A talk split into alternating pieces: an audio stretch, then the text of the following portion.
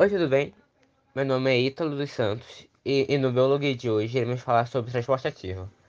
E para quem não sabe, transporte ativo é o transporte de moléculas através da, da, da membrana plasmática contra um gradiente de concentração, mediado por transportadores específicos, e mobiliza energia celular que geralmente é produzida pela, pela hidrólise de, de, de ATP.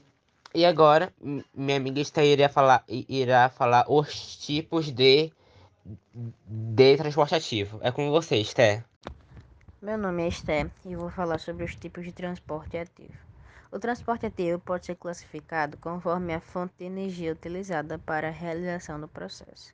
São eles o transporte ativo primário, o transporte ativo secundário e o transporte em bloco.